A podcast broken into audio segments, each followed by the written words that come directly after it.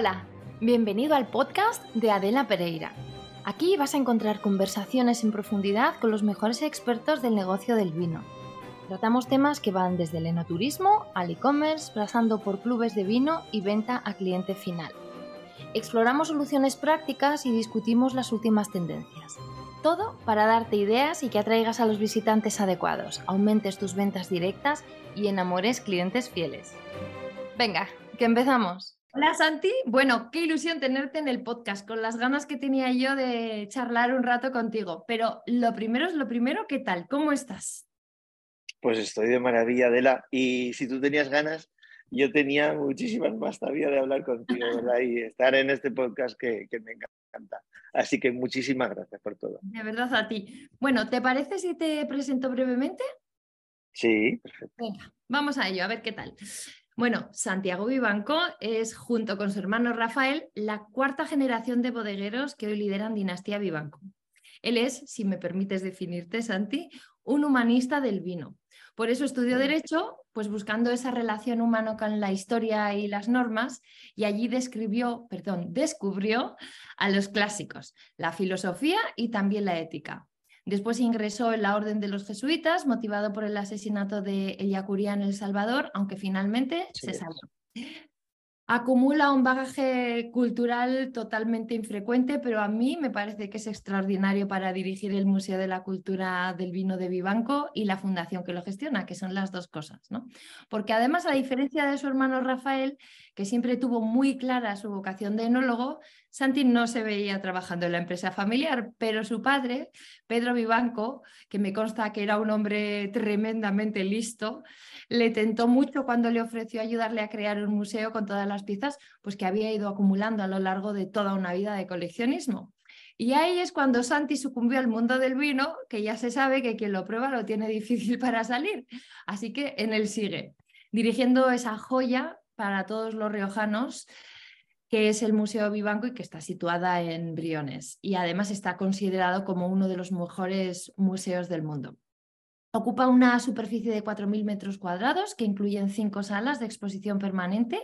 También hay otra sala de exposiciones temporales y en el exterior el Jardín de Baco, que es una colección preciosa de vides que cuenta con más de 220 variedades de todo el mundo. En el museo se pueden visitar desde cráteras griegas, prensas gigantescas que impresionan, grandes obras de arte de Picasso, de Sorolla, de Juan, de Juan Gris, de Chillida, de, Barceló, que, que, me chifla, es uno de mis pintores favoritos, o de Genovés. Y hay hasta audiovisuales donde descubrir todo, pero todo, sobre la historia y el futuro del vino. Además, como os decía antes, Santi dirige la Fundación Vivanco, que comprende el museo, un centro de documentación sobre el vino que es referente mundial y una editorial que difunde la cultura del vino. Bueno, pues aparte de todo eso, Santi también dibuja, pinta y ha escrito ocho libros de poesía. De hecho, en Antimateria, uno de sus ocho libros de poesía, escribiste que fuiste un niño con sueños grandes y hoy eres un hombre grande con sueños de niño. ¿Con qué sueñas ahora? Sí. ¿Con qué sueño? Sigo soñando, no sé, eh, sí que he cambiado. Eh, era, mi padre me enseñó a soñar a lo grande, porque mi padre era un soñador a lo grande. Pero, no sé, quizás la vida, como ha ido todo, mm, estoy ahora muy feliz en un momento de mi vida en que, que disfruto con el día a día. No, no, intento no hacer muchos planes, no. Mm, cada día de por sí ya tiene bastantes cosas como para, para hacerte feliz y creo que, que los sueños y el pensar, bueno, los sueños son siempre importantes y por supuesto que tengo sueños, pero, pero no quiero que, eso me, me, genere ansiedad. O sea, voy paso a paso, día a día y por supuesto que sí que me gustaría, hay, hay proyectos que me gustaría, además de consolidar el museo y que al final llevamos 20 años, el que viene vamos a hacer 20 años, pero me gustaría que, que siga muchos más años porque cada día eh, pues está más difícil y, y, bueno, es, eh, para mí el que es cada día que se abra eh, es importante y convencer a más gente y a más gente que no tiene relación con el vino de que descubran este, este mundo tan apasionante de la cultura del vino. Eh, también tengo proyectos que son espinitas que tengo ahí clavadas todavía, que es la, por ejemplo, el yacimiento que tenemos en Tudelilla, en, un viñedo nuestro, apareció, porque a mí me encanta la arqueología, soy un arqueólogo frustrado, descubrimos una, una granja cisterciense, llevamos, hemos estado 21 años de excavación arqueológica, el, todo el cerro, todo el yacimiento se, le donó a la Fundación Vivanco está declarado bien de interés cultural y todo lo que aparece es para el gobierno de La Rioja, no, no, lo que damos nosotros, es para Patrimonio de La Rioja. Y en esos 21 años de excavación, pues apareció una bodega romana, apareció restos visigodos, restos musulmanes, eh, eh, la, granja cisterciense que tuvo una ocupación bastante dilatada en el tiempo. Y, lo más curioso es que nos han aparecido eh, al hacer eh, arqueobotánica también, al, al, lugar de toda la tierra, cuando las cavas en yacimiento, las tiras, hemos ido cribando todo y, sacando toda la flora, la fauna que, había, y han aparecido pepitas de uva de, desde época romana hasta, hasta el siglo XIX. Perdón, esto es que ya habéis dado la vuelta en la historia, ¿no? O sea, no solamente buscáis los, objetos históricos, sino que ahora ya los objetos históricos vienen a vosotros. O sea, se ha cerrado como el círculo, ¿no? Bueno, yo, yo creo que para la fundación, eh, yo estaba buscando tener que la fundación tuviese una excavación arqueológica. Y teníamos alguna villa romana que teníamos localizada en La Rioja que queríamos, que queríamos excavar, pero el territorio no era, el yacimiento no era nuestro, era complicado. Y de repente compra mi padre unos terrenos grandísimos en, en Tudelilla.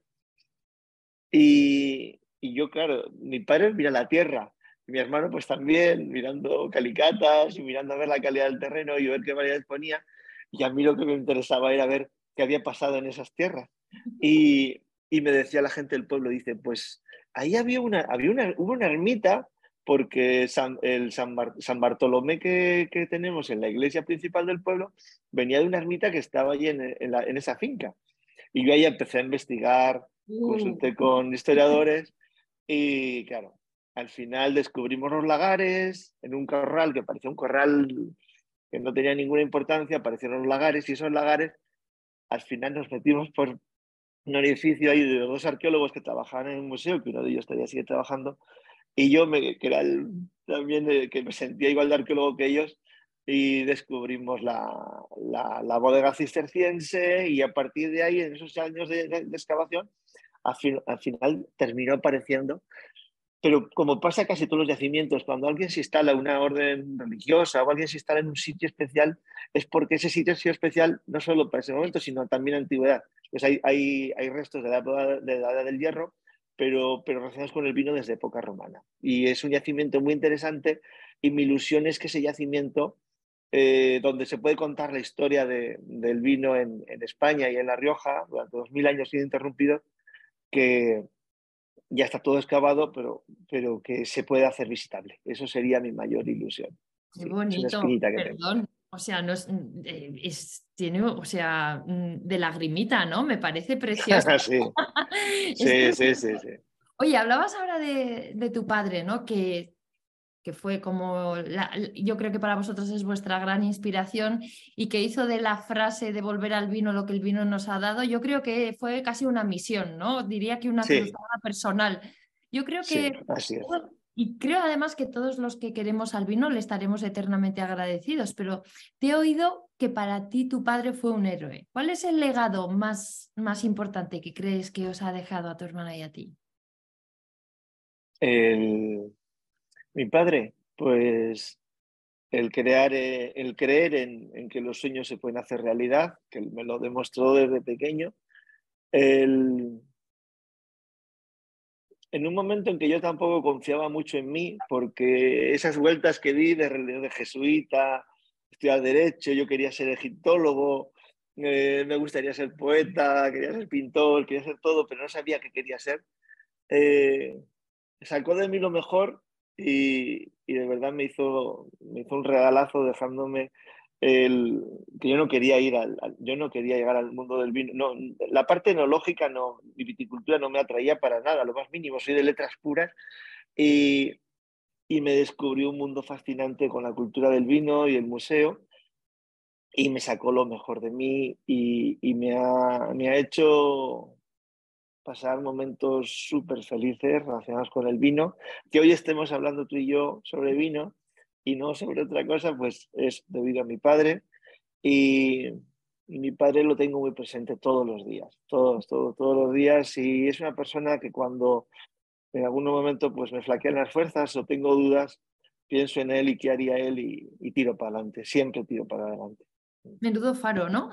Extraordinario. Sí, sí, así Bueno, es que lo que construisteis juntos es algo espectacular. O sea, en 2007 la UNESCO declaró el Museo Vivanco como el mejor museo sobre el vino de todo el mundo. En la colección permanente albergáis algo tan aparentemente cotidiano como, perdón, voy a hacer una pausa. 3.300 sacacorchos. Esto ya, y, ya... y 4.000 y pico guardados que me dice, o sea, la locura del sacacorchos, vale, pero tenéis también una colección de grabados de Manteña, de Rembrandt, de, Durero, tenéis litografía, obra gráfica de autores contemporáneos, la colección de prensas, porque no es una, es la colección. La colección, Arqueología, tenéis pintura antigua, flamenca, tapies, oro. Es que es, es, impresionante, ¿no? Y todo con el factor común de estar relacionado con el mundo del vino. Con el vino. Una pregunta comprometida, Santi. Si, sí, no, dime, dime.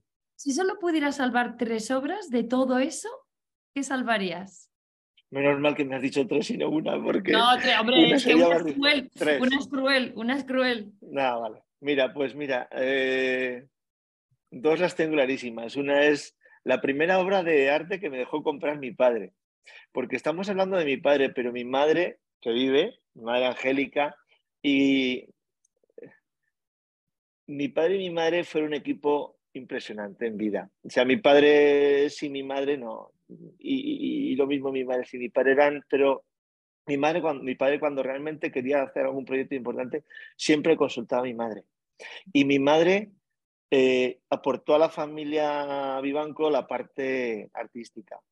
Yo sé que esa parte artística que tengo la, la he heredado de mi madre. Mi madre lleva más de 50 años pintando al óleo, le encanta la, todo lo que sea arte. Su, casa está llena de, libros de arte, nunca se cansa jamás de ir a ver museos. Es una persona muy especial y esa sensibilidad nos ha llegado por ella.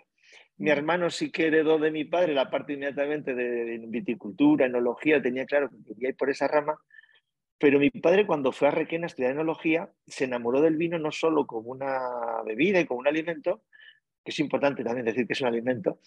que, nos ha eh, olvidado, ¿eh? sí, es importante. Y nos diferencia y nos da muchas ventajas frente a otros países.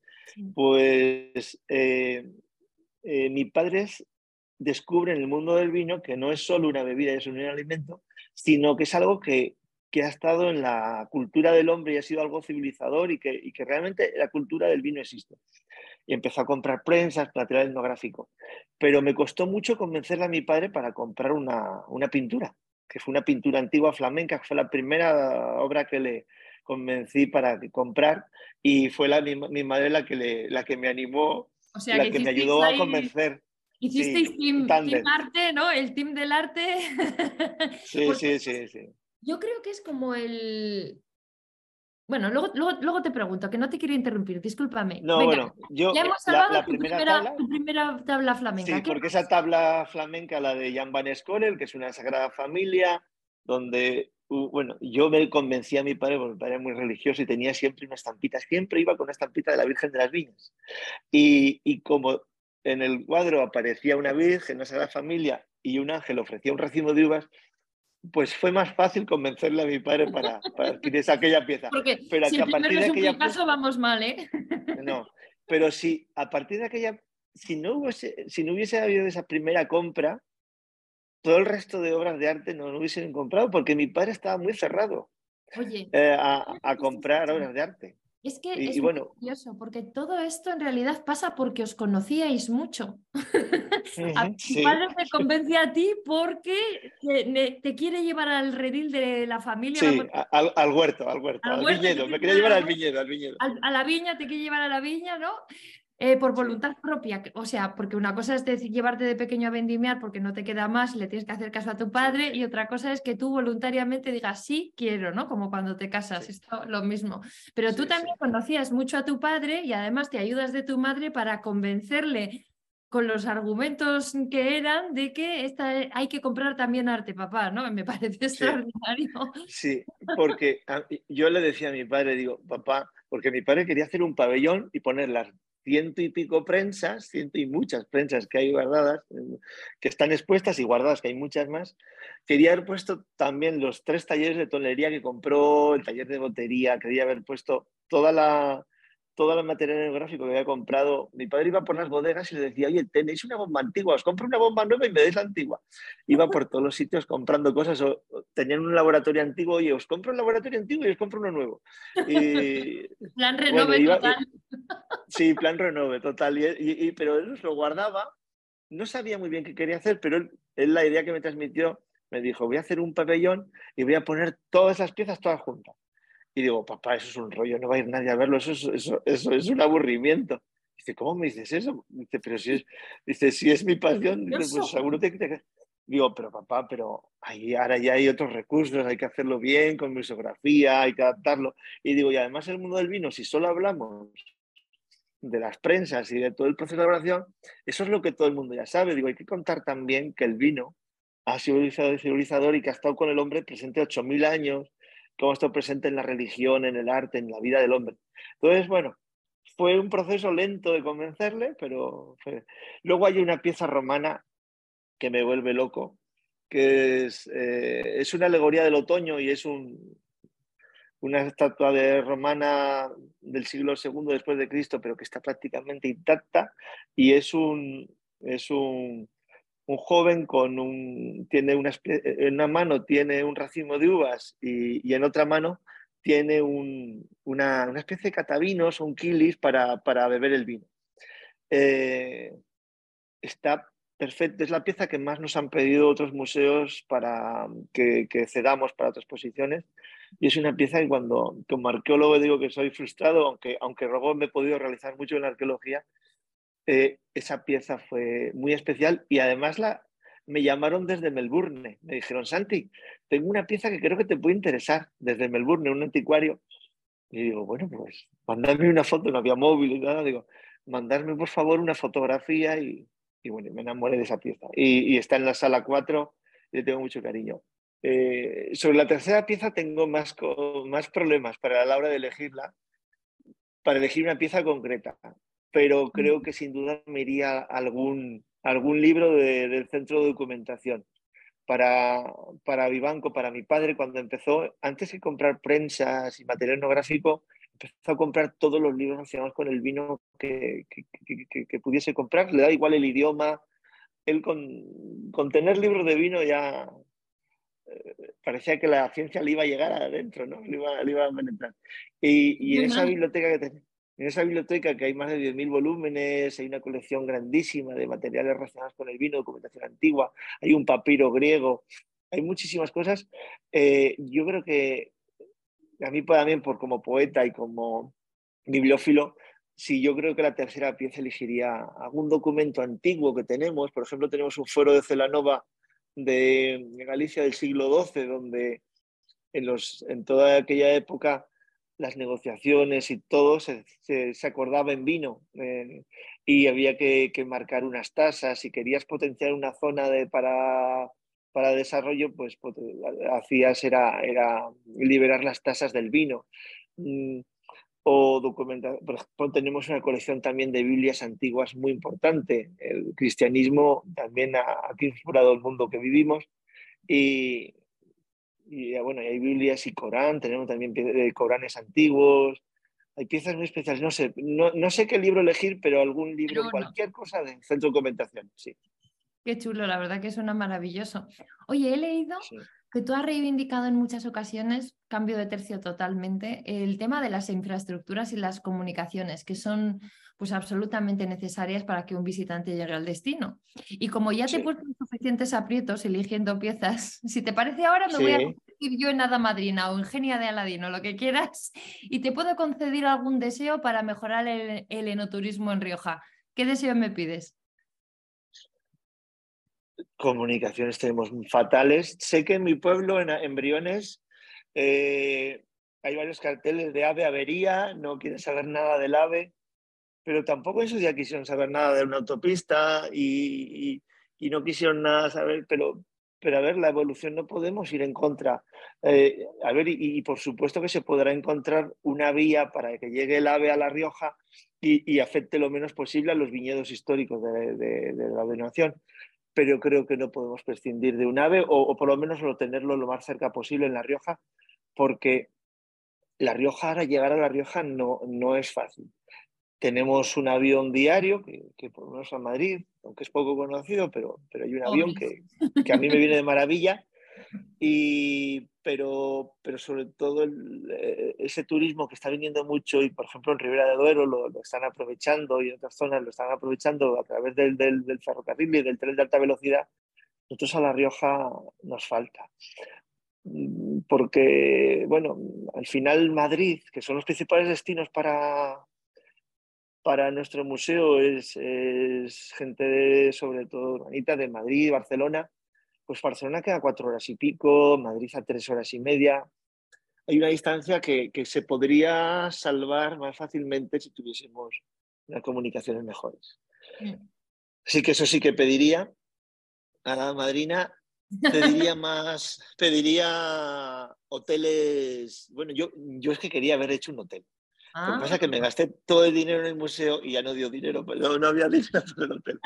Fui salí caro a mi padre. Pero sí, el hotel siempre quería, porque cuando me preguntan qué es el huevo o la gallina, no, no puedo contestar, bueno, no lo sé, es el gran misterio, pero sí que en el turismo del vino, como no haya buenos hoteles, hoteles eh, singulares, no hace falta que sean muy lujosos, pero sí que, pero hoteles, por ejemplo, en bodegas, en viñedo, en La Rioja se está desarrollando mucho la hotelería, pero, pero hasta hace poco hemos carecido mucho de ella y necesitamos más hoteles de, referencia y hoteles que realmente atraigan al, visitante del vino. Una zona que no tenga hoteles de cinco estrellas, hoteles boutique, hoteles singulares en un entorno especial, muy difícilmente se va a desarrollar en turísticamente porque hay visitantes directamente que si no, no van, es que no van ahí, no van ahí. A ver, es que tiene todo el sentido del mundo. Yo no sé, cuando muchas bodegas te dicen, no, es que yo quiero elevar el nivel de perfil de visitante al que atraigo, ya, pero es que tú solo, por ti mismo, no, puedes. No eres un destino. Tú, una bodega, salvo, claro, tal planteada como están la mayoría de bodegas, eh, por ejemplo en Rioja, no son un destino en sí mismo, porque no tienen la... Hay algunos casos, sí, por supuesto que hay algunos casos, pero... Sí, sí, sabemos cuáles, sí, sí. Claro, no tienes la capacidad de, de... Vosotros sois un artefacto turístico extraordinario como artefacto turístico, pero un, un turista o sea, un visitante, mm, lo primero que busca, a ver, si es que lo hacemos todos, cuando uno planifica sus vacaciones o una escapada o una visita, lo que sea, lo primero que piensas es cómo llego hasta allí. Lo segundo que observas que es, ¿dónde duermo? ¿Dónde duermo? ¿Dónde duermo? ¿Qué hago? Mm, ¿Qué hay que ver? ¿Qué hay que visitar? Dónde como, o sea, básicamente, pero el dónde duermo, dónde me alojo, dónde me hospedo es, es, la primera evaluación. Y así como en otros lugares del mundo, eh, bien porque son más, ah, el enoturismo o ellos como bodegas son más recientes, o bien por lo que sea, han nacido ya con esa vocación más global, pero en Rioja es como esto que lo haga otro, que un hotel ya es un Sí, sí, sí, tal, cual, tal cual. es un lío, uy. Un restaurante ya parece la locura, pues un hotel ni te lo cuento, ¿no? el restaurante, por ejemplo, nosotros... Eh, claro, esto es un lío, es otro, ¿es un lío? Sí, porque es que es, a ver, vamos a tener en cuenta que eh, una bodega tiene sector primario porque, porque es agricultura, porque es uva, sector secundario porque elabora esa uva y hace vino, cuando entras al enoturismo es sector terciario. Pero por lo menos es un poco contiguo. Ya si entras en restauración y alojamiento es otra liga. Sí, es otra liga, pero hay que entrar. Sería aconsejable para algunos entrar. Vamos a, vamos a dejarlo ahí. Sí.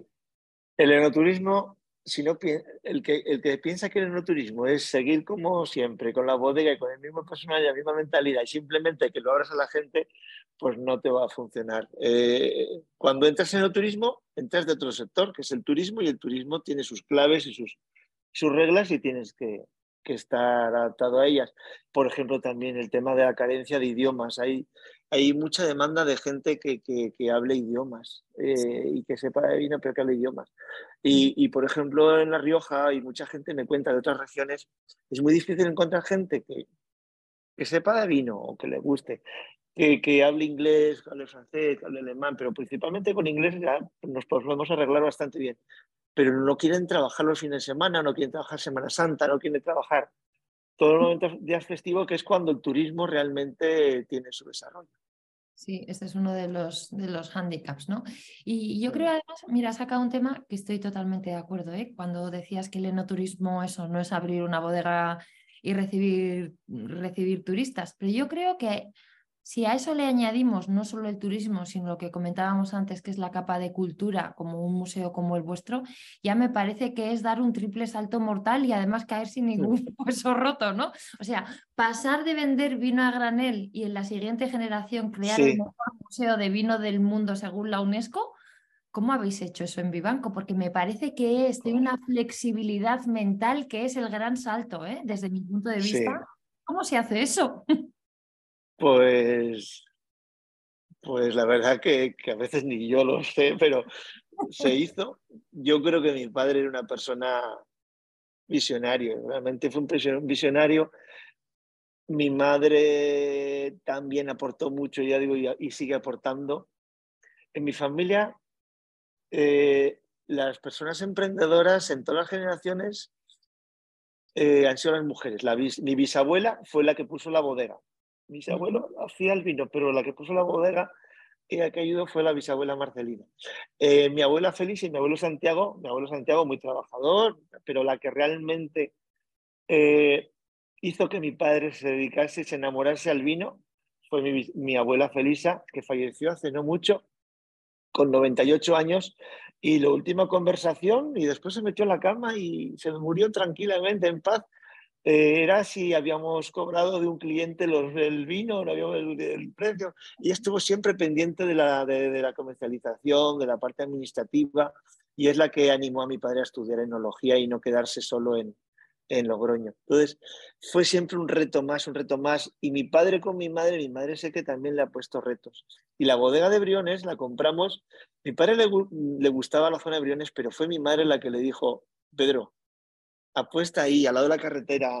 Mm, o sea, mi madre también hay que reconocerla, un papel importantísimo, Angélica. Y, bueno, pues fue entre la suma de todos, se dio y sí hicimos un salto mortal y hicimos el museo. Pero, por ejemplo, a mí me sigue siendo, sigue una, una espinita para mí. Cuando viene la gente al museo, la sala menos valorada de todas es la sala 4, que es la sala que para mí es la que realmente es por la que se han dado todos los premios, todo que es la sala 4, que es la de arte, arqueología, que es única en el mundo, la mejor colección de arqueología y de arte del vino, relación con el vino en el mundo. Esa, esa sala, eh, cuando viene la gente a ver el museo, como no se la espera, y hay mucha gente que viene buscando otra cosa, eh, no, no la valora. Y para mí, y lo digo públicamente, a mí es algo que me, siempre me, duele mucho, porque, digo, porque vienen pensando en un museo tradicional del vino, que son, pues van a ver unas cuatro barricas, les van a explicar cómo hacer el vino, van a meter un rollo vivanco para, para vender su vino, y es que en el museo no, no hay, solo hay dos botellas de vivanco que la mayoría de la gente ni se entera, que existen en 4.000 metros de exposición hay 9.000 metros de edificio, pero 4.000 de exposición, solo hay dos botellas y la mayoría se entera. No es un museo de Ibanco, no es un museo de La Rioja, no es un museo de España, es un museo global y es un homenaje al vino para que la gente cuando salga por la puerta diga, mm, valoro más el vino y lo quiero más el vino que lo que valoraba antes. Ese es el objetivo nuestro en todo ese proceso del museo. Pero De hecho, y, disculpa que te interrumpa, y sé que está fatal, pero me vas a permitir en esta ocasión. Sí. Porque más que una pregunta, yo lo que quiero es eh, comentar contigo algo que personalmente es lo que, estáis, es lo que estás hablando, ¿no? Y a mí personalmente me hace admiraros mucho, y es la generosidad ese afán radical por compartir el mundo del vino en un sentido extenso. ¿no? Cuando tú entras en el Museo de Vivanco, tienes la clara sensación de que estás en un lugar de vino, no de vino español, no de vino de Rioja, no de vino de dinastía Vivanco, ¿no? sino de vino en un sentido amplio, inclusivo. Global, ¿vale? Esa falta de interés por firmar con el logotipo de la bodega en cada esquina me parece extraordinario y además infrecuente. Así que muchas gracias. Por eso te quería interrumpir porque me parece que es, es, algo casi que te diría único, o por lo menos que yo no lo he visto en ningún otro sitio, porque el powered by lo que sea, o sea, el logotipo, logotipo de la bodega es como que te sientes como en, esas ocasiones como es la excusa para, ¿vale? Mm, y como no es vuestro caso, mm, me parece infrecuente y, digno de agradecimiento. Así que muchas gracias. No, pues muchas gracias a, vosotros, a ti, Adela, por reconocerlo. Y, a ver, pero mi padre era una persona totalmente generosa, era muy generosa, muy generosa. Si algo he aprendido de mi padre fue también la generosidad. Y, es algo que llevamos en el ADN y mi hermano y toda la familia y en el, código de valores de los valores de la empresa, la generosidad está muy arriba, está de las principales que hay. ese sentimiento de sensación de generosidad y de que lo que tenemos hay que dar las gracias y compartirlo. Sí, sí, sí. Oye, otra cosa, así de nuevo cambio de tercio, parece que la consultora que os ayudó a proyectar vuestros números os decía que en el mejor de los casos el museo podía alcanzar 40.000 visitantes al año. Sí, el mejor de los casos, y, bueno, ya siendo, pero era en el caso súper, súper, era 40.000 visitantes, ya el primer año llegamos a los 100.000, llegamos a tener hasta 160.000 visitantes al año, pero nos dimos cuenta de una cosa, que cuanto más visitantes, peor calidad de la visita y menos satisfacción del visitante, y la gente no salía, entonces bien, no, no, la, percepción del, del mensaje que queríamos emitir no era bueno. Y al final lo que hemos hecho es hacer grupos más reducidos, menos visitantes, pero dar un, trato mejor y que la gente pueda disfrutar de una experiencia real. Que no sea un sitio donde va muchísima gente y pasea y pasa, pasa. No, no, que no, no queremos que pase, queremos que viva una experiencia dentro de, del museo, del museo y del entorno. Sí, es lo que eh, pero eso tiene, precisamente de eso me gustaría ahondar un poquito más ahí, ¿no? O sea, vosotros le disteis, cambiando esa estrategia, le disteis la prioridad a la calidad y no a la cantidad, ¿no? Y probablemente si os está oyendo una bodega, porque es un clásico, ¿no? Es que quiero que vengan visitantes de de otro perfil distinto, ¿no? De un perfil, de un perfil más alto, ¿vale? Si os está oyendo una bodega a la que le gustaría precisamente dar ese, dar ese salto, ¿no? Hacer ese upgrade, seguro que está ahora pensando, bueno, claro, es que estos son los de Vivanco, para estos todo es fácil, ¿no? ¿Os ha resultado fácil? ¿Cómo lo habéis hecho? Porque fácil, nada. Mira, lo digo claramente, lo digo clarísimamente porque como es la verdad, nadie puede decir nada y el que se sienta mal sea porque tenga que sentirse mal. Pero el gobierno de La Rioja y el gobierno de España ayuda cero, absoluta. Problemas todos del mundo, barreras todas del mundo. No nos pusieron ninguna ayuda nadie, ninguna. O sea, facilidades no tuvimos ninguna. Fue tesón, fue querer hacer algo y ir en contra de todos. Nunca creyó en nosotros el gobierno de La Rioja ni el gobierno de España. No, no lo creyó. No creyó. Pusieron pegas, pegas, muchas pegas. Muchas pegas. Y no fue fácil. ¿no? Y eso de ser. Vivanco, cuando abrimos, la gente decía: ¿quién es Vivanco? Porque mi padre, su trabajo había sido ser proveedor de vino a otras bodegas, suministrador de vinos a otras bodegas, pero eh, a cambio él sabía que tenía que, ese, eh, él, él, nadie lo conocía, en Rioja lo conocían los del sector del vino, o sea, los agricultores los cosecheros y las bodegas, pero el resto no lo conocía nadie porque además mi, mi padre era una persona que por trabajo no podía revelar que hacía ese trabajo, era un poco un trabajo que tenía que quedarse ahí un poco ahí, en, ahí a escondidas. Y luego mi padre de por sí era una persona tímida y le gustaba mucho la humildad y pasar desapercibido. Y, y mi padre, te lo digo de verdad, retrasó varias veces la apertura del museo y me dijo, dice, mm, no quiero abrir el museo, dice, porque es que el día que abra el museo y que, que ya, ya no sea el Pedro de antes y ahora de repente tengo una bodega y tengo un museo, ese día voy a perder muchos amigos. La envidia es el gran pecado de España y creo el gran pecado de los seres humanos. Y, y a nosotros nos ha frenado a veces, pero hay que tirar adelante. El problema de la envidia es de los que tienen la envidia, pero la envidia hace muchísimo daño, muchísimo, muchísimo daño. Y quiero, nunca lo había dicho otra cosa, pero aquí contigo, Adela, de verdad, te siento tan, tan sincero, tan a gusto, que sí, que son cosas que quiero decir. Y, y, mi padre muchas veces retrasó la apertura porque no tenía ganas, prefería seguir siendo el Pedro Anónimo. A partir de ahí le dieron la medalla de oro de La Rioja, le dieron la medalla de oro del trabajo, le dieron reconocimientos, pero mi padre vivía muy feliz, tranquilo, cuando, cuando estaba por ahí y no, no le conocía a la gente. Es que de repente fue como darle la vuelta a la tortilla, ¿no? Fue. Bueno, y la gente, eso que de repente Vivanco. Dice la gente, ¿y quién, es, Vivanco? ¿Y quién es ese? ¿De dónde ha salido? ¿Y bueno, nos decían, ¿y esto que, esto que le han sacado de la droga? ¿De dónde ha sacado el dinero la gente? Porque de repente brotearte. Nos dijeron de todo, nos dijeron de todo, de todo, de todo. E incluso algunos como la bodega. Tardó un poquito más en abrirse porque mi hermano terminó más tarde, estudió enología en Burdeos, estudió ingeniero agrónomo en España y en Inglaterra. Después se fue a Burdeos a hacer enología superior Trabajó un año en Pomerol, un año en Soter, y cuando él regresa, lo mismo que a mí me dijo mi padre, haz el museo que tú quieras, a mi hermano le dijo, oye, la yo he hecho lo que sé, pero la bodega tienes que hacer como tú quieras. Entonces mi hermano también se tomó su tiempo para hacer la bodega que él necesitaba para hacer los vinos de calidad que él creía, que, que, quería.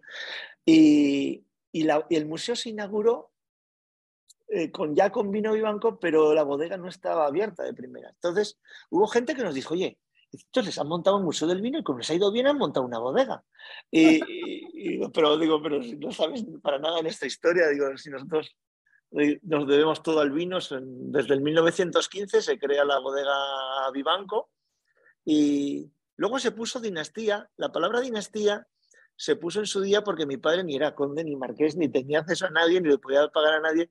Y como éramos varias, varias generaciones, dijo, oye, pues mira, pues algo que nadie usa en La Rioja, voy a poner dinastía. Pero fue un nombre que lo reservó para cuando él tuviese su propia bodega. Eh, y empezamos como dinastía, pero mi hermano y yo, ya desde ya bastantes años, ¿eh?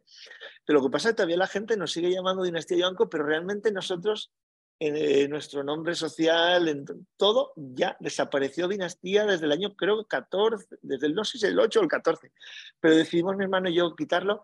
Era una palabra que no, no nos sentíamos cómodos, mi hermano y yo, con, con dinastía. Nos parecía un poco grandilocuente, nosotros no éramos, la gente nos decía, esto parece Falcón digo, no, no, digo, aquí no, no, nosotros somos gente muy sencilla y no, y el origen lo tenemos muy claro y sabemos dónde venimos y lo de la palabra dinastía lo quitamos y porque Vivanco tenía ya personalidad propia. Un apellido que tampoco era muy conocido. Y, el logo es la, es la firma de mi, de mi bisabuelo, mi bisabuelo Pedro, que fue el que empezó a hacer vino, el que es, la, es el logotipo actual de, Vivanco. Y, y, luego porque también, aunque sigo por supuesto queremos mi hermano y yo que, que nuestros hijos, las generaciones siguientes, sigan en el, en el mundo del vino, eh, es un peso demasiado grande lo de dinastía. Y yo lo sufrí mucho también. Yo era el nieto mayor y, yo creo que tenía que seguir en, la, en, la, dinastía, tenía que seguir en el negocio. Y cuando, y cuando me metí jesuita, mis, mis, mis abuelos estuvieron cuatro años sin hablarme. Uh, uh, uh. Eso es un cisma. Cuatro años sin hablarme. Jolín con los abuelos, ¿no? Sí, sí, esos eran convicciones, esos eran convicciones. Pues muchísimas gracias por la sinceridad, Santi, y yo... No, no, pero, pero me, siento, me siento a gusto y creo que contigo es verdad, estoy en un tono de conversación y que he conseguido que en que creo que lo importante y lo que puede aportar a los demás es saber la verdad, no contarte historias aquí, no, fue todo maravilloso, fue todo perfecto. No, la verdad es la que es y, es la que hay que contar. Yo lo recuerdo perfectamente aquella época porque en un pasado profesional que tuve, yo colaboré con vosotros cuando abristeis el museo. De hecho, yo creo que las postales todavía, cuando yo sí. era de arte, las postales que todavía están en el museo las diseñó hace, yo hace, pues eso, una, una barbaridad de años, pues lo que dices. Sí, sí, sí, sí. Unos 20 años o algo así. Y yo recuerdo aquellos comentarios perfectamente, los de Vivanco, pero esos de dónde han sacado la pasta, ¿quién se creen que son? De repente, pues pues es que La Rioja no deja de ser una ciudad de provincia pequeña y, la rumorología cunde mucho. mucho, mucho, mucho. Yo creo que, lo Muchísimo. lo he oído también, ¿no? Yo creo que eh, nos falta conocer un poquito lo que hay por el mundo y nos falta un poquito de actitud. Yo creo que te lo he oído en alguna ocasión y es cierto, porque el mundo del vino es muy grande, hay vida más allá de tu pueblo. y si te das unas vueltas por ahí, pues verás otras formas de hacer lo tuyo. Que a lo mejor vas y te reafirmas y dices, pues mira, yo quiero seguir haciendo las cosas como las hago, pero eso de exponerte al mundo y de meter el piececito en otras piscinas y ver si te parece que el agua está fría, caliente o no, o lo que sea, yo creo que es muy positivo y eso creo que nos falta un poco, ¿no? Estamos demasiado cerrados en, en nosotros mismos y en comunidades pequeñas porque esto no deja de ser, me refiero a comunidad como grupo de individuos. Sí, sí, sí, sí, sí, No como comunidad autónoma, ¿no? En comunidades pequeñas el control de, de, los individuos y de los alfas es como el pan nuestro de cada día. Y yo recuerdo aquella irrupción así que se sintió como un poco violenta, ¿no? Y estos así de repente que han salido de la nada. No, estos señores no han salido de la nada, pero es que hasta ahora han sido discretos como Amancio Ortega, ¿no? Sí, sí, sí. Esa era la sensación. Adela, te agradezco porque lo has dicho, has expresado, vamos, yo no lo hubiese expresado mejor, me encanta como lo has expresado y es algo que, que, es verdad. Eh, eh, hay que, hay que salir. Yo, yo he ido a veces a los riojanos, pero los riojanos de cualquier zona, me da igual. Eso cuando dicen, nuestro vino es el mejor del mundo, digo, ¿ya has probado los otros? ¿Ya has ido a otros sitios? No, digo, entonces no me vale tu opinión para nada. No, no, no. No vale para nada tu opinión. a mí hay algo que es, me parece el test de la carta. Cuando comes con un bodeguero y, y elige su vino en el restaurante. Sí, mal, ¿verdad? No mal, no, mal no, no, mal no, pero... No me, atrevería a, juzgar. No, mal no, no, mal no, porque a ver, no, porque además tu vino también es el, claro estás eligiendo lo que te gusta hacer y lo que claro, es lo Claro, no, pero retrato sí, mal no sé, pero retrato sí, ¿no? Yo creo que, no sé, eh, el mundo del vino es tan, tan amplio, tan rico, tan extraordinariamente variado que, esto, ¿no? Sí, sí, totalmente. Oye, Santi, yo, eh, eh, tú sabes que la mayoría de los bodegueros nos gusta probar otros vinos. En nuestro tenemos, lo conocemos, nos gusta probar otros vinos. Sí, sí, sí, totalmente. Debería ser, debería ser. Bueno, por último, que no te quiero quitar más tiempo, Santi. No, no, encantado. La pregunta final con la que terminamos todas nuestras conversaciones. Y yo contigo tengo un pálpito, pero no sé. A ver, ¿con qué persona, personaje vivo o muerto, te gustaría compartir una botella de vino? Adelante, te he escuchado y sé que esta pregunta la hace siempre y la, he pensado mucho estos días. Y ¿Ah, sí? sí, sí, sí, sí. y lo tengo claro me la tomaría con mi padre porque hubo muchas cosas que quedaron, que quedaron sin hablar y sin darle las gracias. Así que me la tomaría con mi padre, Pedro Ibanco, y le preguntaría cosas y le daría muchas gracias. Ay, estoy disfrutaríamos de, Santi, de verdad, porque me parece una respuesta muy bonita. Yo tenía dos opciones. Digo, ¿va a ser su padre o va a ser Neruda? Porque te tenía... No, Neruda fue importante en mi vida la veneración pero no, pero... profesas, pero claro, a ver, son dos ligas. pero, no, no, no, no. Mi padre es otra liga, por supuesto. Y luego, por ejemplo, mm, antes que Neruda, Neruda o cualquier otro escritor, porque me encanta la literatura, eh, y me encantaría también con Gabriel García Márquez, también me he tomado con otra gente. Y he tenido la suerte y la fortuna de conocer a muchos grandes escritores.